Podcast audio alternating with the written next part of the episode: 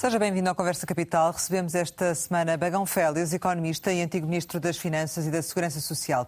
Muito obrigada por estar aqui com a Antena 1 e com o Jornal Negócios. Não gosto. Como sempre acontece, começo por lhe perguntar o que é para si neste momento capital em Portugal? Neste contexto, é capital que a economia funcione. A economia enquanto conciliação de capital próprio e de trabalho e uma economia que funcione independentemente das vicissitudes políticas. Eh, o certo é que esta proposta de Orçamento de Estado foi chumbada. O que é que, do seu ponto de vista, falhou? E, no fundo, de quem é a responsabilidade deste chumbo da proposta do Orçamento de Estado? Eu acho que várias coisas que falharam. Em primeiro lugar, a, circunstância de, eh, ao sexto ano, ou ao sétimo orçamento, salvo erro, a chamada geringonça, estar mais preocupada com outras motivações de natureza tática, conjuntural, de cálculo eleitoral, do que propriamente com a questão do orçamento. Aliás, o orçamento até foi relativamente pouco discutido. É? E o que nós assistimos eh, é, é uma circunstância curiosíssima do ponto de vista da análise política. É, é justamente no ano em que, aparentemente, os partidos à esquerda do Partido Socialista tinham menos razões para chumbar um orçamento apresentado pelo governo do Partido Socialista, o terem não deixado passar, o não terem viabilizado. Não é? Porque ele, no fundo, contemplava mais medidas do que em orçamentos uh, anteriores, medidas, de, medidas uh, pela esquerda, não é?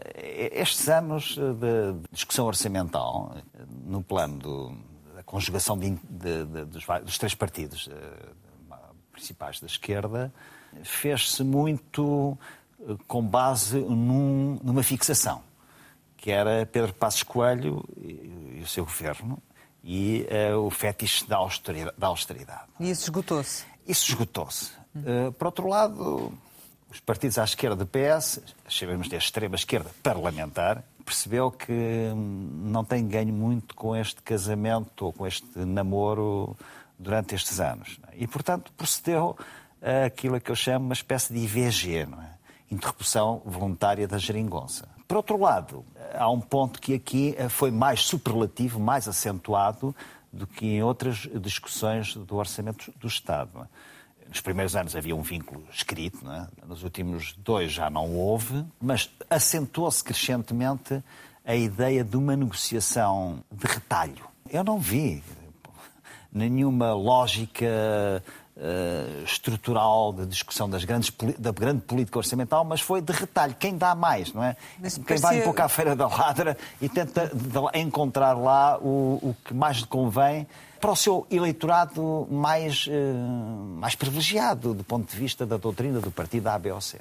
Mas pareceu-me que, que, o PCP queria precisamente o contrário uh, este ano, ou seja, queria políticas, de certo modo, mais estruturais do que propriamente esse retalho, ou seja, que se tinha aborrecido um bocadinho do retalho, não é?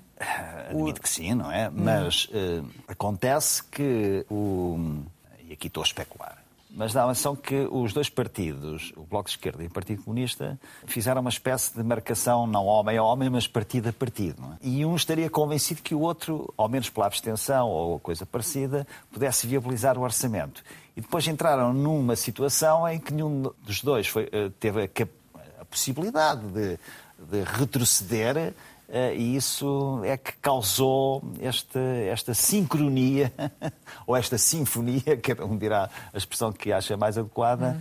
para uh, terem votado contra. Então, com isso está a dizer que a responsabilidade é dos partidos à esquerda do PS não, ou é, também do próprio não, PS, do próprio governo? Uh, do ponto de vista também do próprio governo, porque o governo entrou nessa lógica de. habituou-se a essa lógica de negociação de, de, de retalho. É? Uma visão muito tática uh, do orçamento e uma visão que coincidiu sempre num aumento da despesa.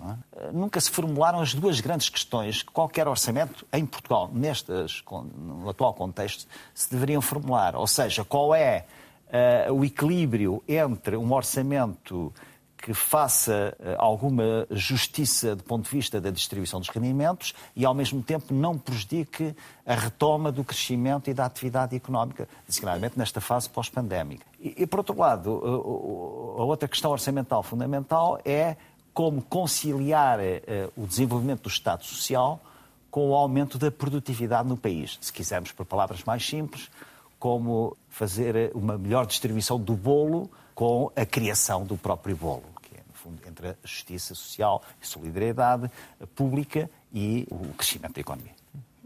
Sem orçamento de Estado, o país entrará já em janeiro eh, num regime de duodécimos. Uh, tem defendido que não é o fim do mundo uh, governar o país em, em duodécimos e que, aliás, até tem algumas vantagens. Pergunto-lhe que vantagens são essas e porquê que, no seu entender, não foram consideradas por Marcelo Rebelo de Sousa? Isso não sei, não é?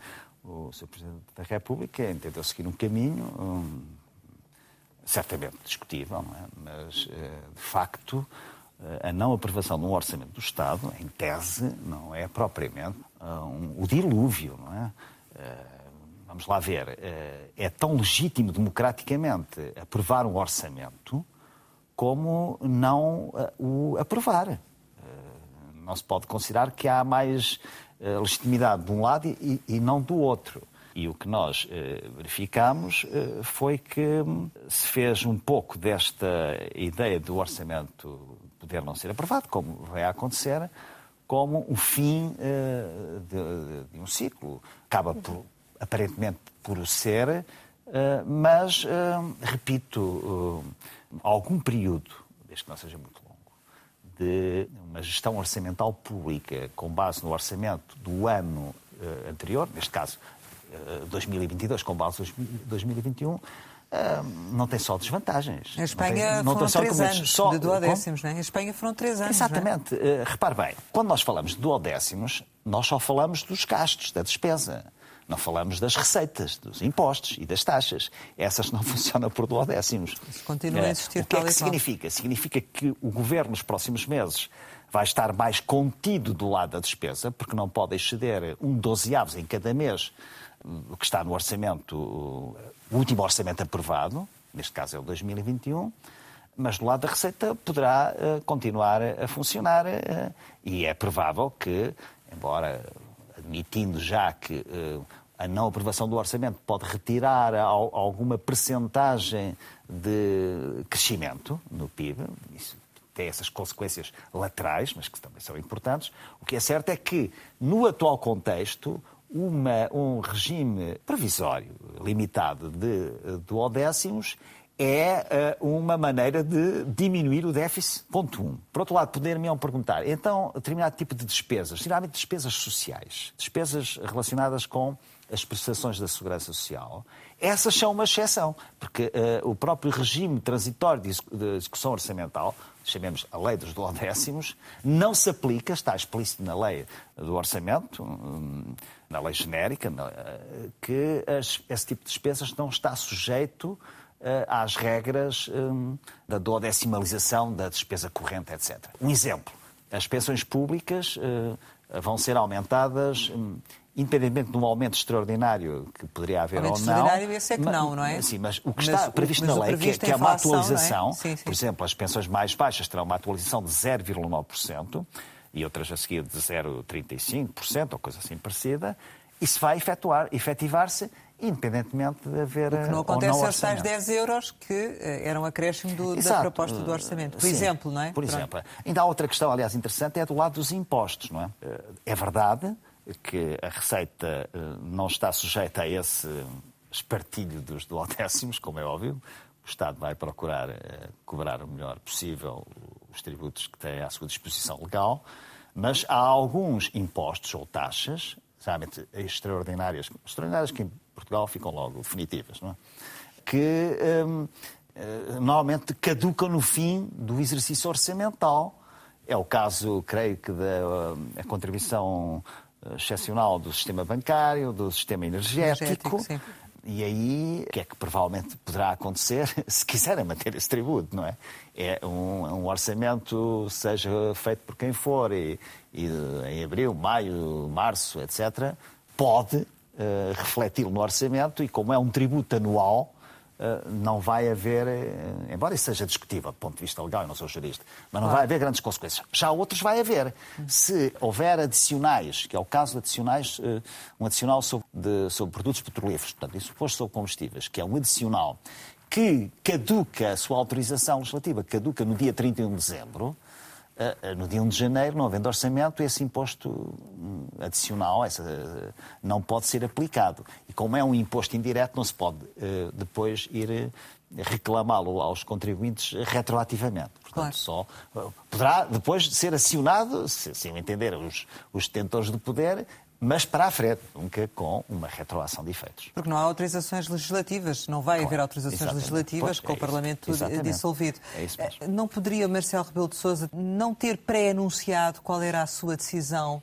Isso não terá condicionado depois também a forma como os partidos se posicionaram na votação? Não sei, muito sinceramente não sei. Quer do lado do, que desde o princípio o professor Marcelo Rebelo de Sousa tomou, quer do lado da modo como os, os, partidos, sobretudo essa parte, como os, modos, como os partidos entenderam isso. Mas na verdade não havia é necessidade, não é, de o fazer. É, o que é certo agora é que estamos perante um, um caso relativamente novo, não é? Hum. Porque a partir de, provavelmente, dos próximos uh, dias ou semanas, uh, deixa de haver o órgão fiscalizador, que é o fiscalizado, que é o Governo, está sem o fiscalizador, que é o Parlamento, não? O que significa que... Uh, as suas competências uh, são limitadas porque não pode matéria reservada, exclusiva ou predominantemente ao Parlamento, não pode ser agora uh, posta em prática através de autorizações legislativas ou de discussões dos próprios diplomas no Parlamento. Isso é, sem dúvida, verdade, mas António Costa não se demitiu. Portanto, não é um governo de gestão. Não sendo governo de gestão, enfim, com o bom senso de estar numa situação que não é uma situação normal, típica, não é?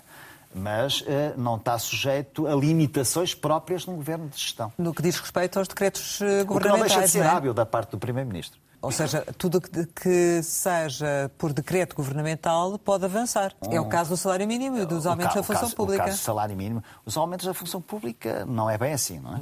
Porque esses estão do, segundo uma lógica de duodécimos. Uh, aí não se trata, não há exceção como nas prestações uh, da Segurança Social. Mas este cenário de dissolução da, da Assembleia da República e convocação de, de eleições antecipadas, acha que, que Marcelo Rebelo de Sousa foi precipitado ao anunciar este cenário como desfecho desta, desta crise?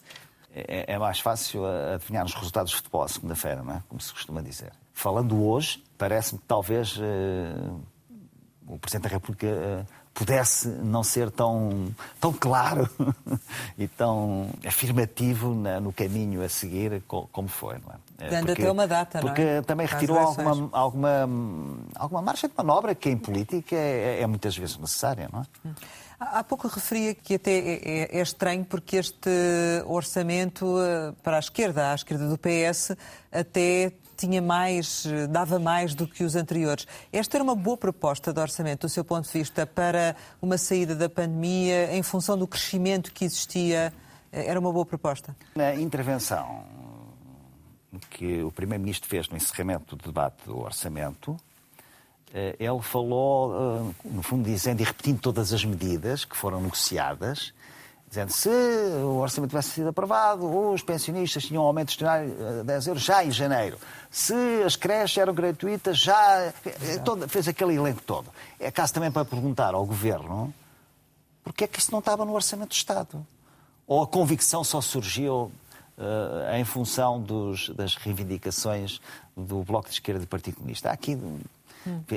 as coisas não são simples. Mas, por exemplo, falando no IRS, há muita fantasia à volta disto. Mas Porque, também isso é outra medida que não vai acontecer. Não. As e, alterações e, dos escalões, e, não é? é? E até lhe devo dizer que, uh, uh, tirando algumas pessoas que poderiam ser beneficiadas simbolicamente, não, uh, quase que não atrasa nem adianta. Vou-te explicar pela razão, a razão porque, porque é assim. O, o, o Governo tomou a iniciativa de passar de 7 para uh, para sete, novos escalões, não é? Sim. Na realidade são 11, porque depois há mais dois escalões no último escalão. Uh, bem, primeiro ponto, quando se tem 11, uh, 11 ou 9 escalões, há um fator que tem que ser acautelado. Não é? A progressividade do imposto, a certa altura, tem efeitos perversos, porque reduz o prémio do mérito. Ou seja, como os escalões são mais pequenos, e, e são, são, mais e são mais pequenos na, na, na, sua base inferior e base superior, quer dizer, uma pessoa, um trabalhador, mais rapidamente passa para o escalão seguinte. Eh, e quem é que passa para o escalão seguinte, mais rapidamente? São as pessoas que têm mais mérito, que têm mais promoções, que, têm, que podem ter uma remuneração adicional pela circunstância de. O elevador social, como nós dizemos não é? em gíria, de algum modo é prejudicado. Depois, há um segundo ponto, que o, o governo iria dar, enfim, um, em alguns escalões para algumas pessoas um pequeno desconto, é verdade. Não muito elevado, em média seria, em média, portanto, 100 euros anuais, não é? Mas, eh, em contrapartida, as pessoas pagam mais nos impostos indiretos, geralmente no imposto sobre combustíveis, têm menos benefícios da ADSE, no caso dos funcionários públicos. Mas esse diferencial seria absorvido não, por mas outras... O, o ponto hum. principal não é esse. Hum. É que o Governo, ao mesmo tempo, Uh, além de ter reduzido o último escalão de 80 para 75 mil euros, o que significa que uma pessoa, por exemplo, eu fiz as contas, uma pessoa terá uma taxa de marginal de 43,5%, não, nem sequer vai à última de 48%, com rendimentos medianos. Ou seja, isto é a consagração quase definitiva de que o Estado nos considera todos contribuintes eh, ricos ou quase ricos. Não é? é um exagero, naturalmente. Mas não há atualização dos escalões. Nem pela inflação, prevista 0,9%, e nós sabemos que a inflação, a verdadeira, a real, é superior a essa. Não é? Porque a inflação é um conceito que, a certa altura, hum, quando nós dizemos que os preços estão a aumentar 0,9% ou 0,5% ou 0,7%, alguém acredita neste momento. Pode ser eh, justíssimo, correto, mas não é verdadeiramente o sentimento que as pessoas têm, eh, designadamente quanto a bens, aos bens essenciais, da alimentação, da habitação, da saúde, etc. Poder-me-á dizer assim, bem, mas uh, não houve atuação de escalões. Pois é que as, as pessoas vão perder. Provavelmente, era, uh, em termos médios, a atualização dos escalões levaria a mais poupança para as pessoas, menos pagamento de imposto, do que esta fantasia de uh, dividir ainda mais os escalões. E nem sequer é um caso, uh, poder-me-á dizer assim, bem, mas o governo não entendeu, não, do, ponto, do lado dos impostos, não uh, atualizar uh, esses valores fixos. Mas não é verdade. Porque o imposto único de circulação, só para citar um exemplo, não é? O, o, o imposto aumenta 1%. Lá está. Quer dizer, em alguns Sim, impostos, que o governo para não considera mais, o governo considera uh... a taxa de inflação. Exato. Noutros, não considera, o que não é muito coerente. Hum. Eh, relativamente ainda a este orçamento, havia uma componente forte de investimento público, que há pouco falava da, da questão da, da, economia. Sim, sim, sim. Uh, que tipo de crescimento económico é que vamos poder, eh, que é expectável numa situação destas em que não há orçamento? E que é previsível que não haja, pelo menos até abril do próximo ano, não é? Mas, uh, isso, aliás, quando fez aquela pergunta sobre o que eu considerava que era capital, de algum modo já respondi, ou seja, é capital que a economia funciona independentemente das, uh, destas lutas políticas ou partidárias que conduzem muitas vezes a becos, não direi sem saída, mas bastante limitados. É? Eh, há, há, um ponto que é, nos próximos meses, do ponto de vista de técnica orçamental, tal lei dos duodécimos, não é? os investimentos eh, não vão ser muito prejudicados, porque pode haver adiantamentos Portanto, outra forma de, de, gerar despesa sem ser despesa ainda, portanto, uhum. é gerar ativos, se quiser. É, é, como, por exemplo, uma coisa é aumentar uh, o, o, capital de uma empresa pública, exemplo, a CP, para ela reduzir o passivo. Mas vai ser eh, possível aumentar na mesma a CP? Vai, porque aí trata-se de, de, constituir um valor que é um ativo, que são ações que o Estado detém de uma determinada empresa pública. Não é despesa no sentido uh, do conceito orçamental. Não é? Certo. Eh, assim como quando o Estado pede dinheiro emprestado, aumenta o passivo, mas o facto de quando pede dinheiro emprestado não está a fazer despesa, só faz despesa quando a realiza mesmo. Não é? Mas é verdade é que este investimento público, muito dele também resultava do PRR, da necessidade sim, de serem sim, publicados sim, diplomas, mas, uh... abertos concursos. Nada disso será prejudicado? Não, nada disso é prejudicado. Hum. E nesse sentido, o, o Primeiro-Ministro até pode dizer que é uma das razões porque uh, não se demite e que o Governo com a situação peculiar de não poder se fiscalizar e não poder pedir autorizações ao Parlamento, na matéria que lhe é reservada, pode funcionar, eh, sobretudo, designadamente por causa do plano de, de recuperação de, e resiliência. O não haver orçamento, mesmo com o regime relativamente bondoso, entre aspas, de, de duodécimos, o facto de não haver orçamento é sempre um fator, não tanto do ponto de vista material, mas do ponto de vista incorpóreo, de, de menor confiança, de menor atrevimento em investimento privado, eh, quer dizer, sobretudo de adiamento de decisões. Às vezes não é de não, de não tomar as decisões, é de adiá-las durante mais algum tempo. E investimento estrangeiro também. E é? investimento estrangeiro também. E, portanto, esse fator é natural que, que aconteça e que possa ter alguma influência. Uh, não penso que vai chegar aos dois pontos percentuais dos tais 5,5% do, do aumento do PIB real previsto no Orçamento do Estado, mas vai ter alguma importância. Essa importância só terá algum efeito mais nocivo se a crise se estender para além daquilo que é desejável uh, para nós, Pode acontecer, não é? Ou seja, e essa é a questão, essa é a questão que me parece mais melindrosa na posição de dissolução imediata da Assembleia da República. Agora, se for assim até abril, é um cenário. Certo. Mas se depois das eleições esta indefinição se perpetuar, estamos perante outro cenário e outro tipo de gravidade e outro tipo de consequências, certo?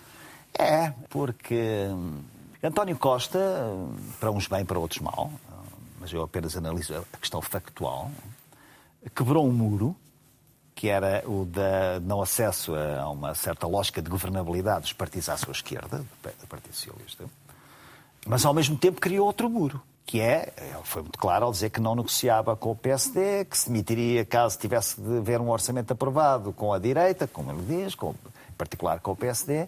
Ou seja, António Costa construiu a sua própria, as suas próprias, ficou emparedado. E ao ficar emparedado e ao modo, uh, ao ficar uh, zangado, ao ficarem zangados na tal interrupção voluntária da geringonça, da geringonça com os outros uh, partidos que, que, direto ou indiretamente têm apoiado a ação governativa durante os últimos anos, leva a que hum, a solução que sair das eleições, não sei qual vai ser, mas nenhuma vai ser fácil, não é? Porque a não ser que um dos partidos, PS ou PSD, tivesse a maioria absoluta.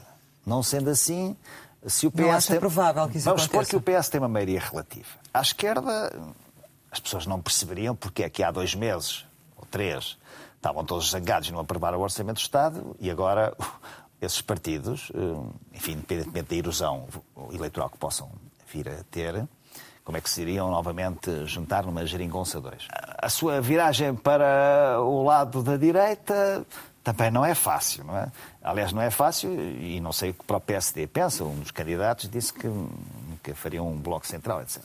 Depois a direita ela própria deixou de, ser um, de ter uma lógica mais homogénea que tinha, que a direita sempre teve muito mais facilidade em aliar-se, em coligar-se. É? Terá uma composição diferente também, Terá uma composição indica, é? diferente, é? com outros partidos que, que não, que, que, em princípio não fazem parte dessa lógica. De, e, e... Mas poderão vir também a ter mais peso, não é? Claro, ou uhum. seja, uma coisa é eh, traçar planos quando o Parlamento tinha quatro ou cinco partidos. Outra é quando tem dez. Mas economicamente é sustentável depois perpetuar esta situação? Eu, eu acho que hum, a situação que agora aconteceu, além de me parecer uma inevitabilidade, que nós sabíamos que ia acontecer, só não sabíamos quando. Hum, Já tinha dito isso, ali. Exatamente, pois. repare bem, num contexto de brutal, brutal, no sentido de fortíssima concorrência uh, entre as economias, entre a europeia e com o resto do mundo num contexto agora da questão pandémica, em que, uh, quer do lado da procura, quer do lado da oferta, houve abalos sísmicos, telúricos na, nas economias.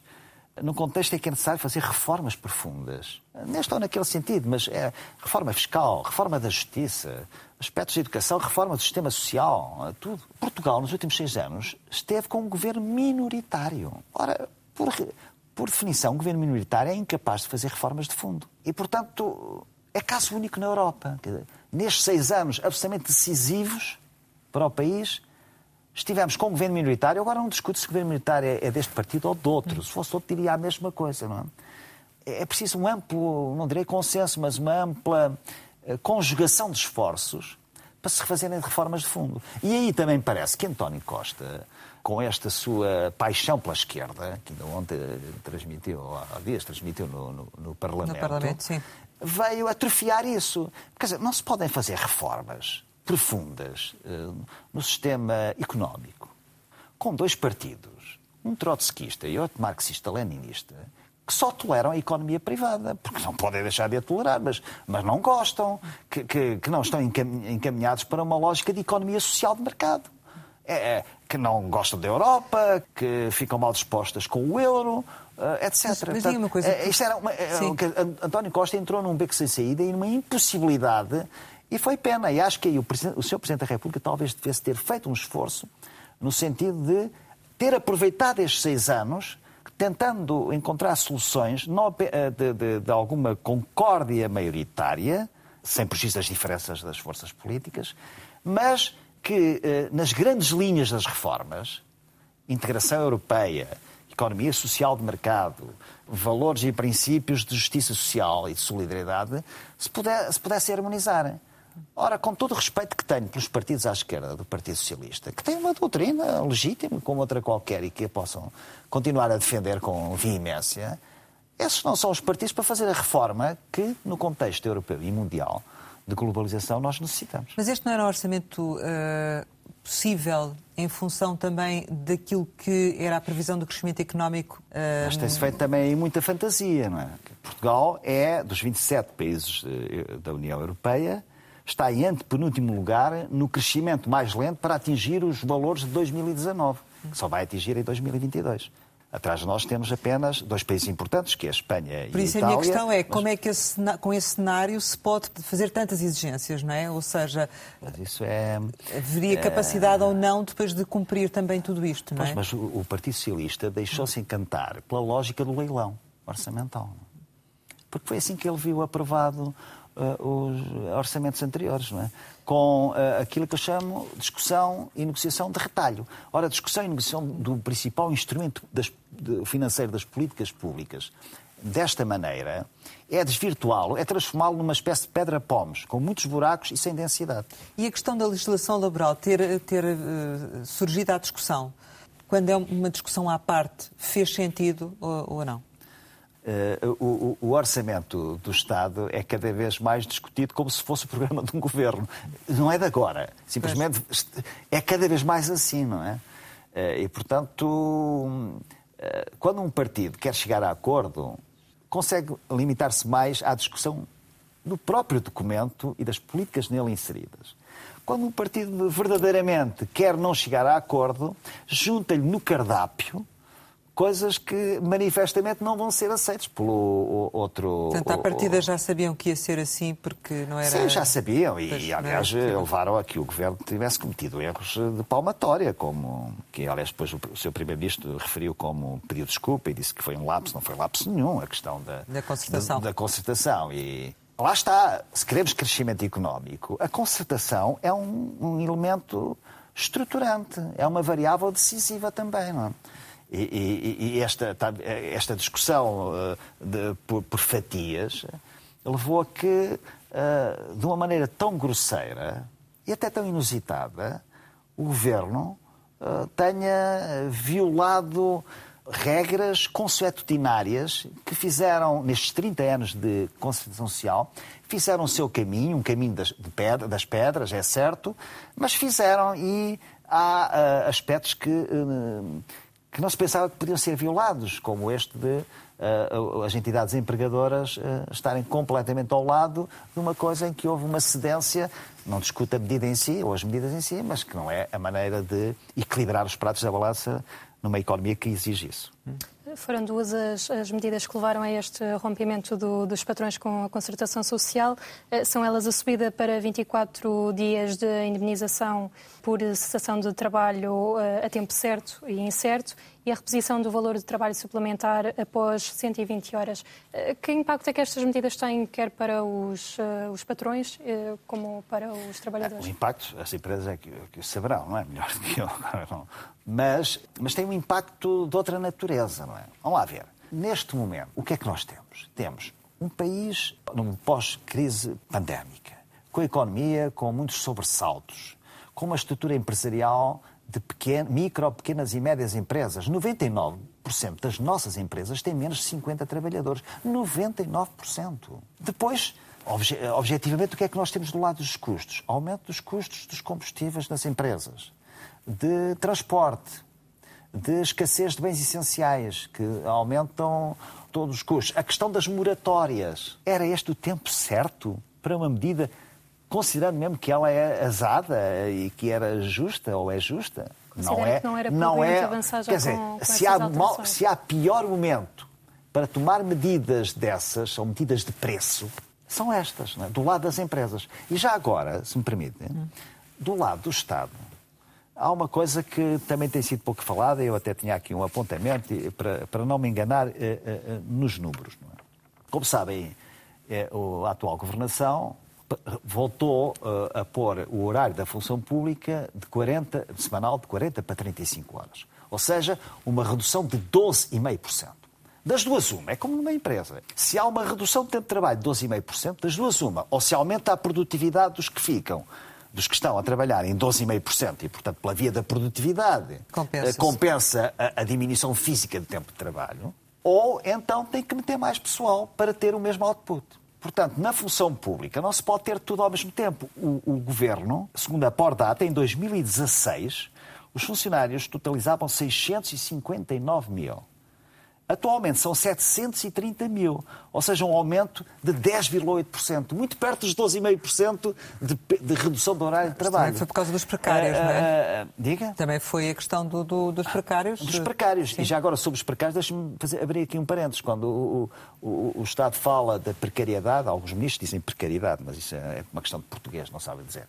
Quando a redução de aumenta a precariedade, quem é o principal empregador da precariedade? Chama-se Estado, não é? Esta coisa de castigar as empresas, que é uma coisa, intermissão absolutamente uh, impositiva, que, já não se usa no século XXI. Uh, uh, as empresas impor determinado tipo de regras que ele não impõe a si próprio, o Estado. Não é? Custo disto são, comparando também com 2019, que é de facto a comparação mais legítima, porque é pré-pandemia, não é? O Estado vai gastar com o pessoal mais 2.635 mil milhões, ou seja, mais 11,4%. É curioso que os números eh, se casam bem. 12,5% de redução de tempo de trabalho, mais 11,4% de aumento de financeiro do, do pessoal e mais 10,8% eh, do número de funcionários. Este aumento de 91 mil pessoas mais uh, trabalhar no Estado face a 2016. Alguma justifica-se, o caso da saúde, manifestamente, mas então cadê, desculpa a expressão brasileira, cadê a automação de processos? A última década, sobretudo, estes últimos 10 anos, 10, 15 anos, foram notáveis do ponto de vista da relação do cidadão com, com o Estado. Mas isso levaria a um aumento da produtividade? Não, leva a um aumento pessoal. Hum. Eh, em qualquer empresa, o administrador com a área do pessoal estaria, obviamente, demitido. E relativamente às empresas, que implicações é que, do seu ponto de vista, vai ter esta situação? É, é a questão que está a colocar também eu pus a mim próprio. Sim. É? E, e, depois pensei, não, nesse aspecto do decimalizar um orçamento que suportou esses custos todos da pandemia, de apoios sociais, de apoio às empresas, da questão do layoff, é uma maneira de aumentar automaticamente a, a despesa ou melhor, a, a, um dozeavos, o regime do décimos, não é? Sim. Uh, compreendo. Aliás... O, então vai ser, continuar a ser possível Continua. tudo o que existia claro. Aliás, basta 2021. Fazer, sim, basta, basta okay. fazer este exercício. O orçam, a proposta de orçamento apresentada pelo Governo, em muitas dessas despesas extraordinárias, digamos assim, apoios extraordinários, já previa uma redução. O que é que acontece com o regime de duodécimos? Não há redução, porque se pode basear no orçamento é que essas despesas, por razões eh, justíssimas e ao mesmo tempo imprescindíveis, estavam uh, orçamentadas. Há pouco fiquei com a ideia de que, que há, do seu ponto de vista, uma, uma, convicção de que o PS não conseguirá uma maioria absoluta. Olha, eu, eu até no, nem no resultado do meu Benfica consigo acertar, quanto mais. quanto mais não, não sei, não sei. Eh, esta ruptura gera efeitos secundários, não é? Eh, a lógica de voto útil provavelmente vai ser mais intensa à direita e à esquerda do que foi nas últimas eleições, admito que sim, não é? Eh, não sabemos como se vai comportar a abstenção, há pessoas que desiludidas ficam ainda mais desiludidas hoje, há outras que têm a lógica contrária, já agora vamos lutar por esta maneira de eh, olhar para o futuro do país. É ciência oculta que eu não consigo discutir. Ou seja, a mudança de lideranças no PSD, no CDS, do seu ponto de vista, terá influência ou não, até, até em relação aos timings do próprio Presidente, não é? Pois. Uh... Vamos lá ver, uh, essa questão só se colocará aos timings em relação se as lideranças forem alteradas, não é? Exato.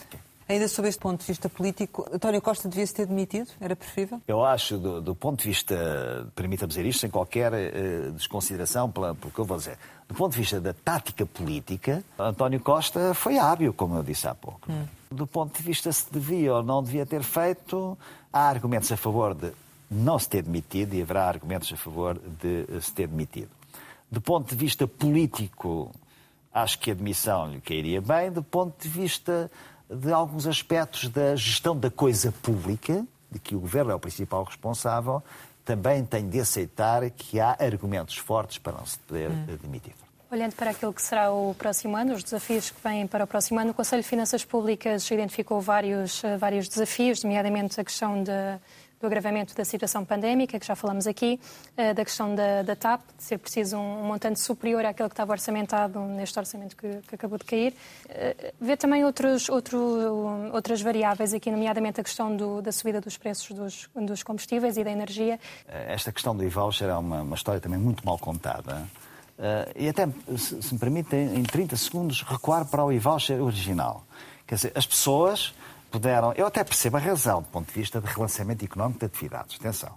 Mas ao lado disso está uma regressão fiscal, que é a seguinte: quem é que teve o e-voucher, algum benefício do e-voucher?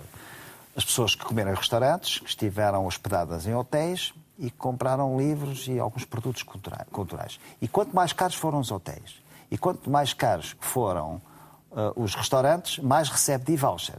Ou seja, é cobrar um imposto indireto que é regressivo socialmente, porque custa mais aos pobres do que aos ricos, e só devolver aos ricos. Se perguntar à maioria das pessoas que estão aí, passam aí pela rua, elas não foram almoçar em restaurantes deste tempo todo, da pandemia, nem foram fazer turismo, nem hotelaria.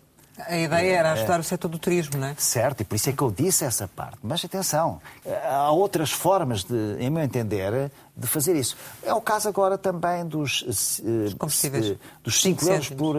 5 uh, euros de 5 euros vezes de, por mês. Porquê é que não se reduziu? Não se reduziu porque se quis que essa questão fosse transitória, não é? Nos impostos, normalmente, o Estado é glutão, quer. O Estado em geral, não estou agora a referir-me a isto.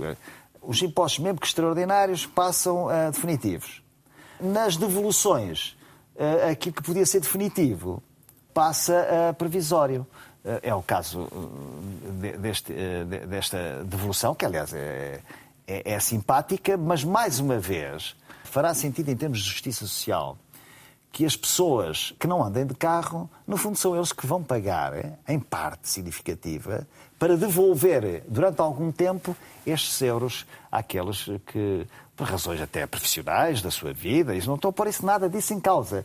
Mas o sistema é injusto. Aliás, eh, eh, esta é uma das características que eu mais aponto como negativas da gestão orçamental do Partido Socialista. Para concluirmos e retirando um bocadinho o essencial do que fomos conversando, o facto de não termos orçamento para o próximo ano, a, grande preocupação vai estar. Não, não há grande preocupação, mas a estar é mais do lado da despesa do que propriamente da receita, é isso? Apesar de não haver orçamento, eh, que não haja grande hum, consequência ao nível da confiança no investimento eh, e na, na... E na reputação externa?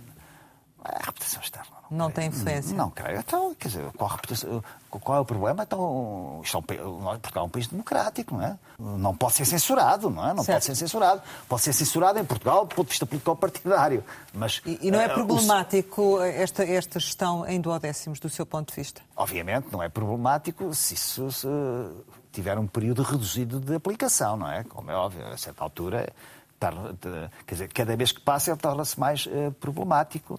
Eh, sobretudo na perspectiva da relação entre a política orçamental e o relançamento da economia. Mas, mas podemos vir a assistir, eh, como temos vindo a assistir, a problemas de, de falta de material, de, de, falta de operações no, claro, no Sistema claro, claro, Nacional de Saúde, de falta de sim, condições sim, sim, eh, mas, também na educação. O regime de duodécimos só excepcionalmente é que pode prejudicar essas questões. Pelo contrário.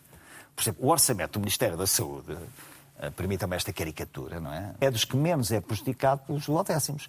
Porque o orçamento de 2021, pela natureza do combate à pandemia, pelo esforço que foi feito ao nível das despesas correntes e também despesas de investimento era mais e de apetrechamento, era mais robusto. Portanto, o duodécimo vai ser feito com uma percentagem sobre um orçamento já de si bastante considerável, por razões absolutamente claras e, e, e justas. Portanto, sob esse ponto de vista, um mal menor, digamos assim. Sim, do ponto de vista um mal menor, sem dúvida. Final Eu acho que o grande ponto de interrogação é que solução política vem das eleições. E depois, então, se fará também a avaliação das consequências económicas, não é? Eh, Chegamos ao final e, como habitualmente, costumamos lançar algumas palavras para uma resposta rápida. A primeira é Liceu Nacional de Aveiro. Foi onde eu tirei meu, na altura, sete anos, não é?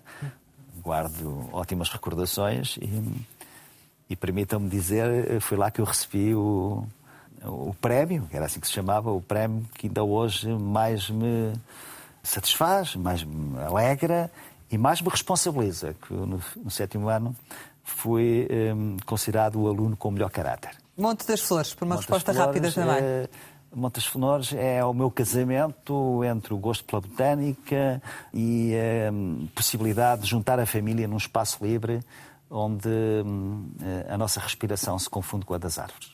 CDS, O CDS é um partido em agonia.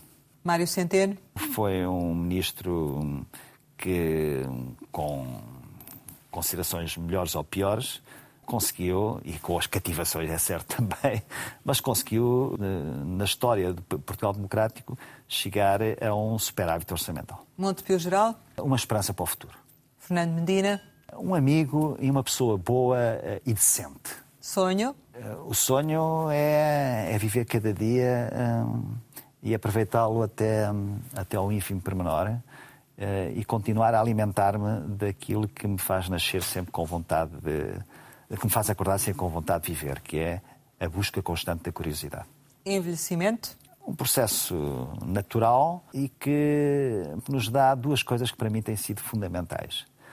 Alguma sabedoria que resulta da aprendizagem com os erros e também a total independência, porque neste momento só depende do meu tribunal interior, que é eh, a minha alma e o meu espírito. Para concluirmos, Jorge Jesus, Jorge Jesus, eh, sou amigo dele, é um magnífico treinador e quero continuar a ser campeão com ele. Portugal. Portugal são mais de nove séculos de história, está tudo dito. Pegão Félix, muito obrigado por ter estado aqui com a Antena 1 e com o Jornal de Negócios. Conversa da Capital chega ao final. Regressamos na próxima semana, sempre neste dia, esta hora. E, claro, contamos consigo.